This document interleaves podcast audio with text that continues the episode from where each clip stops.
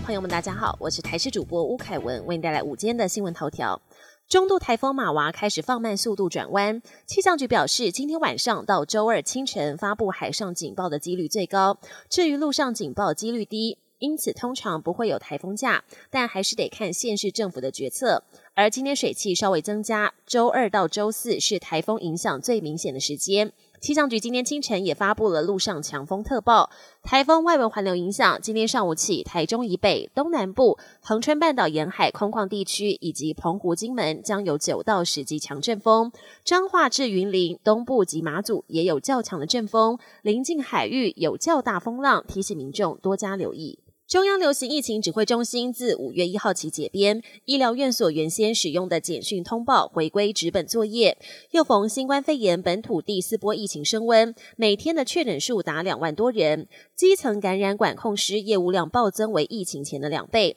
包括台大等各医学中心管控师不满工作量大增，酝酿离职潮。机关署副署长罗一军表示，近来有接获县市卫生局反映类似的情况，主因是指挥中心解编后，原先电子开单系统已去任务化，若要转衔延续，需研议程序以及经费来源，已经在研议提出改善方案，减轻医院行政的负担。例如，二十四小时内需通报及开单的规定，将放宽为七十二小时，预计本周可以完成程序上路。根据主计总处的统计，四月二十岁至二十四岁青年族群失业率高达百分之十一点七五，高于整体失业率百分之三点五，等于平均十一位青年人就有一人处于失业状态。根据人力银行的统计，新鲜人求职待业期达九十九天，创下近十年新高纪录。国际焦点：土耳其总统大选二十八号进行第二轮投票，投票结果出炉，现任总统埃尔段得票过半，拿下百分之五十二点一四的选票，击败在野候选人基里达欧鲁的百分之四十七点八六。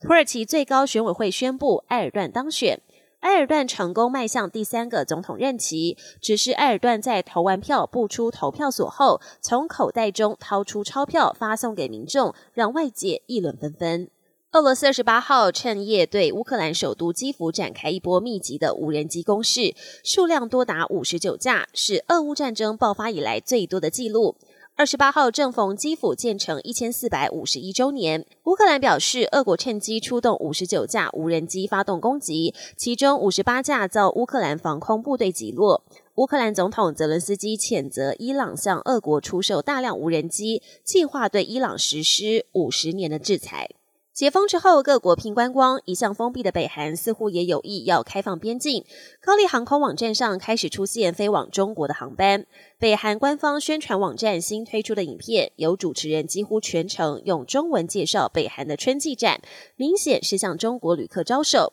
中国临近北韩省市的旅游部门也接获中央通知，北韩最近就会开放中国旅客入境，时间点应该就在下个月。本节新闻由台视新闻制作，感谢您的收听。更多内容请锁定台视各节新闻与台视新闻 YouTube 频道。